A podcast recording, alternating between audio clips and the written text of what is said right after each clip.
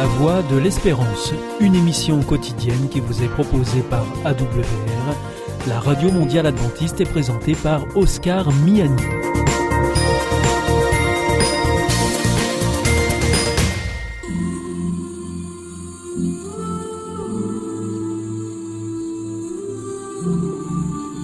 L'instant Bible. La Bible à la portée de tous. Présenté par Nafi Bonin. Bonjour à tous, j'espère que vous allez bien, que vous avez passé une super semaine. Moi j'ai passé une très bonne semaine et aujourd'hui on va parler de générosité, l'un de mes sujets préférés. Et on va aborder ce sujet avec mes deux pasteurs préférés, qui Oh. sont à ma droite et à ma gauche. Et on va commencer aujourd'hui par présenter Gétro Camille. Bonjour la team, ça va bien? Bonjour tout le monde, bienvenue. T'as passé une bonne semaine, Me souviens pas, j'ai fait trop de choses. donc c'est que t'as passé une très bonne Certainement, en tout cas, j'ai pas eu le temps de m'ennuyer, ça c'est sûr. D'accord. Élise Lazarus, comment vas-tu? Depuis que je sais que je fais partie de tes deux pasteurs préférés, je vais mais super bien. C'est très touchant. Donc vous avez passé une très bonne semaine. Oui. Aujourd'hui, on va aborder le thème de la générosité. Et euh, je me suis posé une question. Est-ce qu'on pourrait mettre en synonyme euh, chrétien et générosité l'un à côté de l'autre? Ah, Élise. Euh, ça dépend. Est-ce qu'on parle, si tu dis chrétien, est-ce qu'on parle euh, du fait d'appartenir à une église et peut-être que tu n'as même pas choisi parce que c'est traditionnel et que tes parents l'étaient? Dans ce cas-là, non. Parce que des gens qui ont l'étiquette chrétien et qui ne sont pas généreux, j'en connais. Par contre, si derrière chrétien, tu mets des personnes qui ont choisi d'avoir une relation profonde avec Dieu et de regarder le monde autour d'eux un peu avec les yeux de Dieu, alors oui, je pense que euh, chrétien et générosité, ça devrait aller ensemble. Alors, j'ai un texte pour ça, un grand texte. Est-ce que quelqu'un peut me lire Marc 12, versets 41 à 44, s'il vous plaît? Puis Jésus s'assit en face des troncs à offrande du temple, et il regardait comment les gens y déposaient de l'argent. De nombreux riches donnaient beaucoup d'argent. Une veuve pauvre arriva et mit deux petites pièces de cuivre, d'une valeur de quelques centimes. Alors Jésus appela ses disciples et leur dit Je vous le déclare, c'est la vérité. Cette veuve pauvre a mis dans le tronc plus que tous les autres, car tous les autres ont donné de l'argent dont ils n'avaient pas besoin. Mais elle, dans sa pauvreté, a offert tout ce qu'elle possédait, tout ce dont elle avait besoin pour vivre. C'est vraiment un geste incroyable parce que, alors, plus aujourd'hui parce que je ne vais plus sur Paris, mais je pense que vous avez été confronté à ça dans les rues malheureusement. Et il n'y a pas qu'à Paris, hein, c'est dans toutes les grandes agglomérations où il y a beaucoup, on est sollicité mais perpétuellement perpétuellement euh, par des SDF, euh, par des marginaux, euh, par toutes sortes de personnes qui ont soit besoin, soit pas envie d'aller travailler. Donc demandent euh, un geste et de l'aide. Euh, c'est vrai qu'il y a des associations hein, euh, et qui aident, mais dans le monde entier. Je, trouve ça vraiment génial. Mais de notre côté, on a quelque chose aussi à faire, je pense. Alors, on peut pas aider tout le monde. Je, pense, on peut pas aider tout le monde. Mais la plupart du temps, est-ce que quand on donne, on n'aurait pas tendance à donner le superflu, ce qui ne va pas. euh, c'est- mais c'est difficile de donner euh, quelque chose où on pourrait se dire, mais moi, je pourrais en avoir besoin. Ah. Alors là, c'est c'est, euh, une question extrêmement profonde qui finalement interroge sur ma motivation. ma d'accord. motivation. Euh, je me suis rendu compte, et je vais être très transparent, je vais à Paris régulièrement, et dès que je vais à Paris, j'ai un peu d'argent sur moi pour le donner aux pauvres qui pourraient me solliciter. Mais euh, si je fais ça, c'est, je pense, pour peut-être 80% pour avoir la conscience tranquille. Parce que je me sens mal quand je... C'est un peu égoïste. Je me sens mal quand, euh, quand euh, je vois quelqu'un qui est dans la pauvreté, j'ai l'impression que ça pourrait être moi. Et je me sens coupable parce que moi, je ne suis pas dans le grand besoin. Je ne suis pas dans la faim, je ne suis pas dans la grande précarité dans la rue. Et pour des raisons culturelles et éducatives qui ne sont pas ni bonnes ni rationnelles. En tout cas, je me sens un peu coupable. Et donner de l'argent, c'est une manière quelque part de me dédouaner. Euh, je ne dis pas que c'est mal en soi-même, mais je pense qu'il y a une manière beaucoup plus profonde et beaucoup plus belle de donner. Peut-être que j'en suis à 3-4% de cette, de cette manière belle-là, mais en tout cas, je la cherche. Je la cherche, cette manière où, où on donne simplement par amour.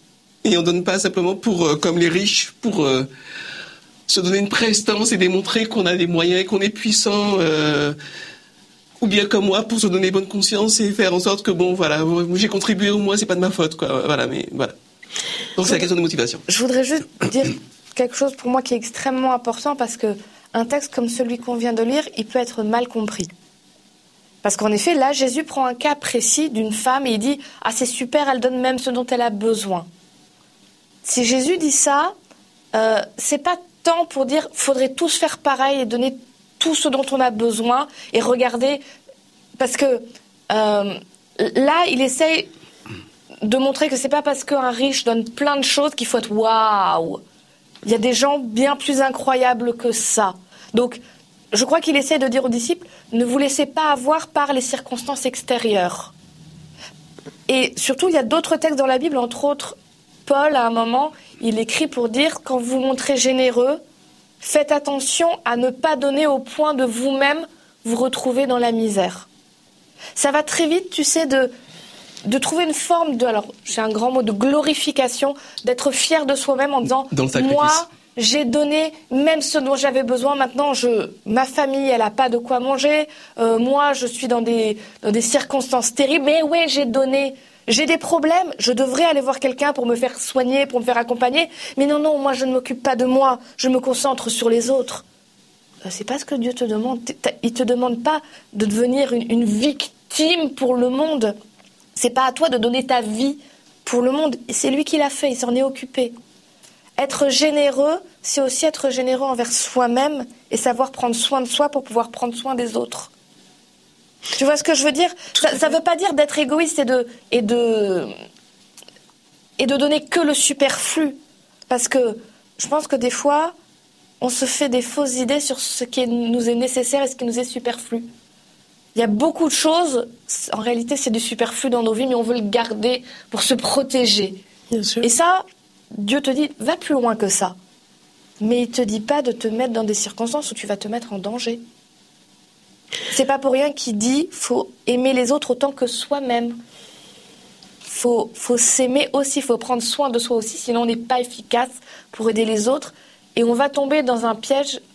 Les psychologues disent que on peut facilement rentrer dans ce qu'on appelle des jeux psychologiques. C'est-à-dire, si on n'est pas bien, on se sent pas en sécurité, on va prendre une posture extérieure pour avoir ou des compliments ou au contraire pour se faire plaindre, pour se sentir mieux. Donc on peut être bourreau et il y a des gens qui deviennent affreux avec les autres et qui leur font du mal parce qu'eux-mêmes se sentent mal.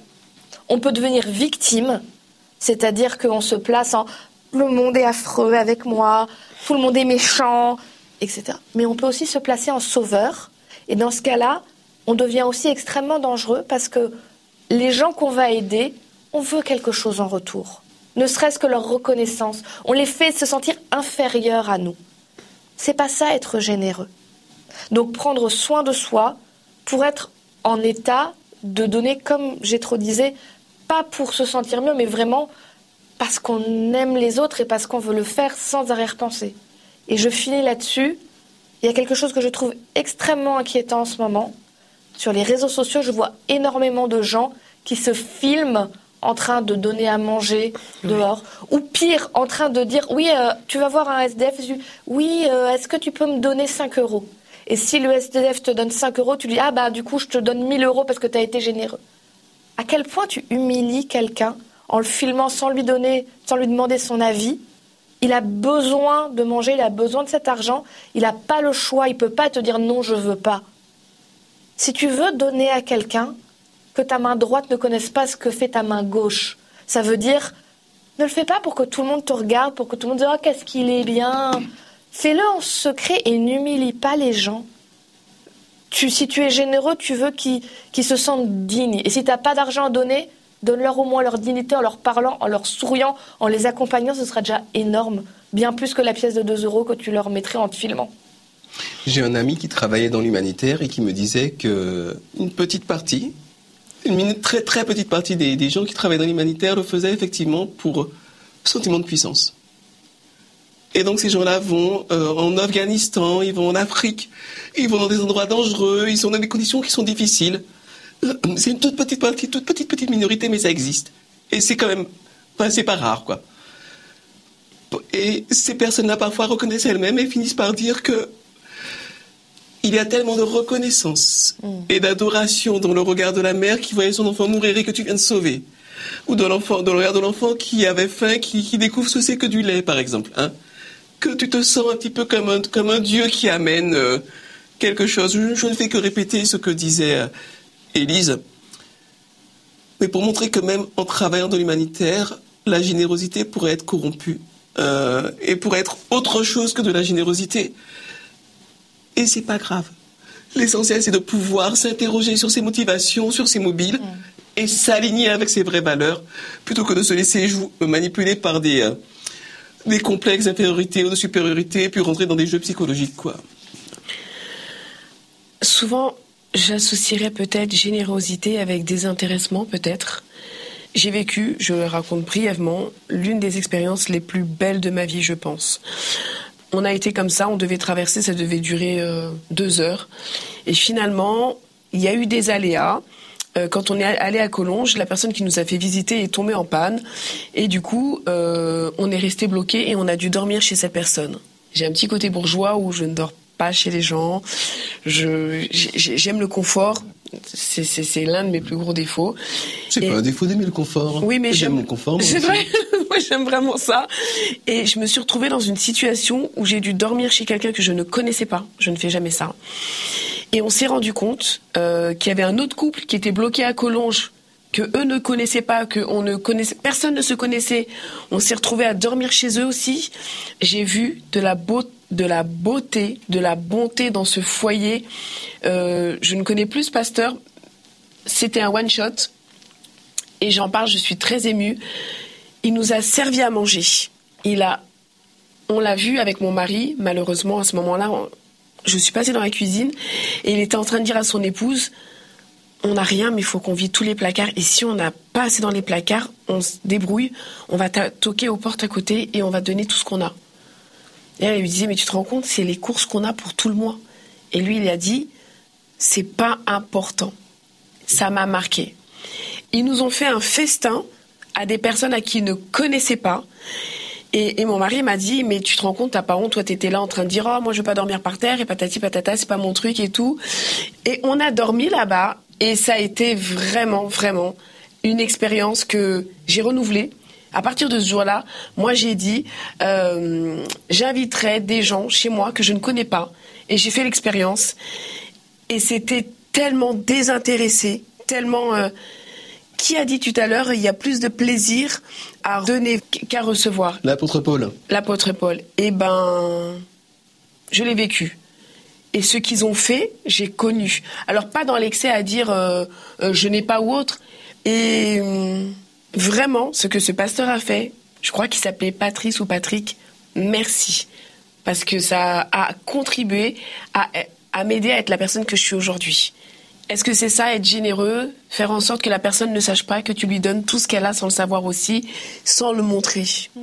Et je trouve ça génial. Peut-être que peut-être qu'un indice, c'est la joie. Quand on est généreux, un indice, c'est la joie. Euh, parce que finalement, je peux me sacrifier, éviter tous mes placards, mais pour me glorifier. Vous voyez, je je dis, pas que ce pasteur l'a fait. Moi, j'ai trop Camille, par contre, je pourrais le faire. En disant, vous voyez à quel point je me suis sacrifié pour vous. Alors que vous ne le méritez pas. Mais il ne savait même pas que je savais. Et c'est ça qui est génial. Mhm. c'est qu'on est passé par hasard. J'ai trouvé ça génial. Mais, euh, en tout cas, la différence quand on est vraiment généreux, c'est que, comme tu le dis, quand on le fait, ben, on a de la joie. Et on n'a pas besoin que l'autre sache, on n'a pas besoin de se faire mousser, comme Elise le disait très bien.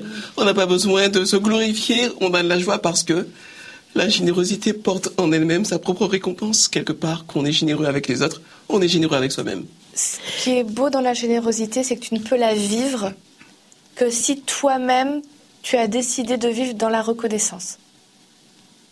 Tu es généreux quand tu te considères euh, chanceux dans la vie. Si, si tu es dans, dans, la rancune, si tu es dans dire je mériterais plus, j'ai pas, j'ai déjà pas moi ce que je mériterais d'avoir, tu peux pas être dans la générosité parce que voilà, tu, tu es dans la revendication. Tu es dans la revendication, donc déjà qu'on me donne ce, ce, que je mérite et puis après on verra pour aider les autres. Quand tu es dans la générosité de tous les jours, je veux dire, alors tu, on a donné des, des exemples qui sont très beaux, mais la petite générosité de tous les jours, un truc tout bête, hein, euh, tu, es dans, tu es dans les métros parisiens. Je suis désolée, il me marque les métros parisiens parce que. voilà, hein, les, le RERD. Ah, le RERD. Et, et juste choisir de, de, faire un sourire à quelqu'un, ou de laisser passer quelqu'un, ou de laisser son siège. Des, des petites choses. Traverser la rue, la voiture s'arrête et choisir de lui faire un petit sourire et un petit signe en passant. C'est de la générosité de tous les jours. Là, ça te coûte rien. Là, franchement, euh, à part un peu d'énergie. Et encore. Et encore. Mais ça, enfin, moi, quand ça m'arrive en tant que conductrice, que je laisse passer et qu'on me fasse un petit signe, un petit sourire, qu'est-ce que j'ai envie de recommencer à laisser passer les gens et qu'est-ce que ça me fait du bien dans ma journée? Mais ça, bah, à nouveau, on ne le vit que si on se dit, je suis reconnaissant de la vie que j'ai. Je suis reconnaissant de ce que je peux avoir, de ce que je pourrais expérimenter. J'ai choisi d'être reconnaissant que ce soit facile ou pas dans ma vie à ce moment-là. Et dans ce cas-là, oui, on peut commencer à être généreux. C'est pas pour rien que c'est pas toujours les plus riches qui sont les plus généreux. Hein. Ah bah bien sûr, bien sûr. Je, je l'avais expérimenté il y a quelques années. J'avais participé euh, avec euh, les jeunes qui font des activités un peu de scoutisme. On était allé avec la banque alimentaire pour recueillir euh, les, les denrées. Justement, c'était à Collonges, donc près de la Suisse, à un endroit où le gens ne manque pas d'argent. Donc on est à l'entrée des magasins et on voit les gens qui passent. Et nous voit, on a donc les, les, les petits manteaux rouges. Et, et, on voit passer des dames en vison qui font des grands détours pour nous éviter de raser les murs, pour pas avoir à nous voir, à nous saluer. Et au contraire, on voyait des gens qui arrivaient presque en s'excusant, en disant oui, euh, désolé, j'ai seulement une petite boîte de, de petits pois que j'ai pu vous ramener, je peux pas plus, c'est pas grand chose. Si, c'est énorme. Et, et, vraiment, on voyait ce, il y a aussi des gens qui avaient beaucoup de moyens et qui ont donné beaucoup. Hein. Je ne suis pas en train de dire que tous les riches sont, sont, ah ben sont affreux et tous les pauvres sont gentils. C'est pas aussi simple que ça. ça, ça se saurait. Euh, il y a de tout partout. Mais ce que je veux dire, c'est vraiment cet état d'esprit qui change tout et qui rend la vie plus belle quand même. Magnifique. Mais du coup, est-ce qu'on peut acter ça par le acte 5, versets 1 et 2, s'il vous plaît? Mais un homme appelé Ananias, dont la femme se nommait Saphira, vendit, d'accord avec elle, un terrain qui leur appartenait. Il garda une partie de l'argent pour lui et alla remettre le reste aux apôtres. J'ai déjà te raconté la suite de, de, cette histoire. On a lu que les, les deux le contexte versets. aussi un petit peu. Oh, c'est le c'est le début de l'Église et donc ils sont tous tout feu tout flamme. Ils sont ils sont. Et, et, du coup il y a plein de gens qui disent pour aider l'Église, bah moi j'ai un champ, moi j'ai un terrain et donc je vais le vendre et je vais amener l'argent pour donner à l'Église pour que les apôtres, Paul, tout ça, ils puissent faire les, la mission d'aller dans le monde entier pour parler de Jésus. Donc, euh, tout le monde fait ça, mais il n'y a pas, y a pas d'idée de se faire mousser. C'est vraiment des gens qui le font oui, puis se partagent un naturellement peu et voilà. on, on, chouette, on choisit, on met les choses en commun pour que ceux qui sont très pauvres et qui viennent puissent savoir de quoi manger, les veuves, les orphelins, etc. Puis il y a ce, ce monsieur Ananias avec sa femme Saphira qui voit tout le monde faire ça et qui se disent bon quand même. Euh, pour paraître bien, il faut qu'on le fasse aussi. Sauf que euh, quand ils vendent le terrain, ils disent Ah, ça fait cher quand même. Hein. Ah, ça fait des sous. Bon, tu sais quoi? Discretos, on garde une partie de la somme pour nous, on donne le reste, mais on dit bien fort et devant tout le monde Regardez, on a vendu un terrain, on vous donne tous les sous. Disons que ça va pas très bien finir pour eux, euh, parce que bah, ils vont mourir. C'est-à-dire que Ananias, il va arriver devant les apôtres, il va dire hey, Je vous donne de l'argent. Ils vont lui dire Dieu sait que tu mens et il va tomber raide mort. Sa femme va arriver derrière, même mensonge, et elle, elle va mourir aussi. Alors c'est très dur comme texte, c'est assez terrible. Je pense pas que Dieu fasse ça régulièrement de foudroyer oh, bah, les bah, gens. Sinon on serait déjà à moitié Oui, tous je morts, pense hein, je pense. tous hein. Mais il est intéressant parce qu'il te montre ce principe de dire on se moque pas de Dieu. Il en a rien à faire des faux semblants Dieu. Si tu veux donner, donne. Et je suis sûre, c'est même pas le fait qu'ils aient pas tout donné. Hein. Ils auraient juste dit, bah voilà, il y a une partie où euh, on a amené de l'argent. Ça posait pas, ça posait pas de problème. C'était très bien. C'est ce que Pierre lui dit. Hein. Pierre, lui dit, tu aurais très bien pu garder tes sous, tu aurais très bien pu garder ton champ et faire ce que tu voulais. Tu étais libre, tu étais libre. C'est ça. Personne t'a obligé à le faire. Mais euh, n'essaye pas de profiter de Dieu ou de la religion euh, pour te faire mousser en douce. Enfin, c'est pas le but. Tu passes à côté complètement des choses et en plus, tu fais honte à Dieu. Et, c'est quelque chose. Alors, il y a plein d'autres fois dans l'histoire de l'humanité où les gens ont fait ça, et des églises ont fait ça, et Dieu est resté silencieux. Mais quand même savoir que Dieu est là, qui te regarde, et que tu le trompes pas comme ça, c'est important de, se dire fais ou ne fais pas. Mais si tu le fais, fais-le. Je t'interromps, mais c'est même pas histoire de tromper Dieu comme ça, si on ne trompe pas Dieu tout court en fait. Et puis, il y a une phrase que tout le monde aime dire, c'est euh, on peut berner les hommes, mais on ne berne pas Dieu. En fait, souvent, les gens se bernent eux-mêmes. Et du coup, là où je te rejoins, j'ai trop, c'est que si tu as envie de donner, tu donnes. Mmh. Et si tu n'as pas envie de donner, il n'y a aucune obligation. Et c'est tellement mieux de donner avec le cœur. Et c'est pas euh, je vais donner et je vais avoir quelque chose en retour. C'est pas ça du tout mais je peux vous promettre, vraiment pour avoir expérimenté, et ça m'est arrivé trois fois, la somme offerte à quelqu'un qui était dans la difficulté, je l'ai eu peut-être deux mois après ou trois mois après, une prime inattendue ou quelque chose comme ça. La somme, je l'ai vécue une fois même, exacte, au centime près. Il, y a une dimension qui est une dimension profondément spirituelle à cette problématique de l'orgueil l'être humain, il s'est séparé de Dieu et il se sent pas bien. Et pour essayer de se sentir bien, il se met toutes sortes de stratégies, de, ruses, etc. Et la plupart sont complètement contre-productifs. Et parmi euh, les stratégies qu'il met en place, eh bien, le fait de se faire mousser, ou bien ce que j'appelle la religion des injonctions. Elle est terrible. Qu'est-ce que c'est qu'une injonction? C'est un ordre. Il faut être généreux. Il faut pardonner il faut manger ceci, il ne faut pas faire cela. Et à force de il faut, moi j'ai vécu un peu la religion des injonctions, je l'ai quitté dès que j'ai pu, j'ai fui la queue entre les jambes, c'est nul la religion des injonctions. Je ne dis pas que c'est complètement inutile, il y a des personnes ou des moments de la vie de certaines personnes où elles sont peut-être suffisamment, peut-être pas suffisamment structurées, elles sont trop perdues, elles sont trop mal, il leur faut un cadre très... Euh, presque dictatoriale pour les tenir pendant peut-être un an ou six mois ou quelque chose, je ne sais pas. Mais en soi-même, la religion des injonctions, c'est dramatique. Parce qu'avec de bonnes choses, on te met un fardeau et on te dégoûte. On te dit par exemple, il faut être généreux. Et euh, sur les ton, t'es un, un, gamin ou une gamine, on t'a donné 10, 10 euros d'argent de poche, on te dit si t'es vraiment généreux, tu vas donner 7 euros. Et on te force quelque part à la générosité. Et avec un principe qui est excellent, le principe de la générosité, on te dégoûte. De la générosité de Dieu et de l'autre qui va profiter de tes 7 euros que tu avais gagné en lavant la voiture, je ne sais quoi. Euh, les injonctions, c'est pas dans la pensée de Dieu.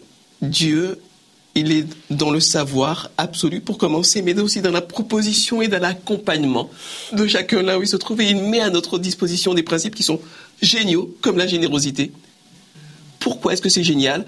Tout simplement parce que si moi, occidental euh, du 21e siècle, je me considère comme euh, un individu, je ferme ma porte, je connais pas mes voisins, etc. Et c'est vraiment un peu comme ça, en plus que je vis un petit peu à la parisienne, quoi, si on veut. Dieu, lui, sait très bien, on le voit très bien dans la Bible, qu'en fait, on est tous reliés mm. d'une manière ou d'une autre, et que quand je fais du bien à chacun d'entre nous, chacune d'entre vous, je me fais du bien à moi-même. Euh, et c'est quelque chose qui explique pourquoi la générosité, c'est en soi-même aussi bon et pourquoi il n'y a pas besoin de justification, il n'y a pas besoin d'en tirer un, profit, une rétribution, une gloire ou quoi que ce soit. En soi-même, c'est une bénédiction. Bah, merci à vous deux. Et je vous invite tous à faire une expérience pendant toute cette semaine, si vous pouvez, si vous en avez envie, d'être généreux, de se faire le défi d'être généreux tous les jours, sans en parler à qui que ce soit, juste pour soi. Et euh, pas spécialement, même pas pour la Bible. Si vous avez envie pour vous d'être bon, d'être généreux au quotidien, tous les jours, et d'en voir les bienfaits que vous en avez tirés, j'ai trop. Je te souhaite de passer une excellente semaine. À toi aussi, Nafi, et à vous tous aussi. Profite bien. Élise, merci beaucoup. Vraiment merci. Merci pour ce temps passé.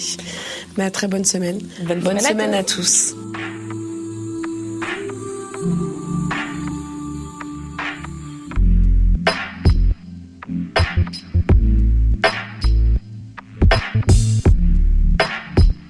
C'était l'instant Bible, présenté par Nafi Boni.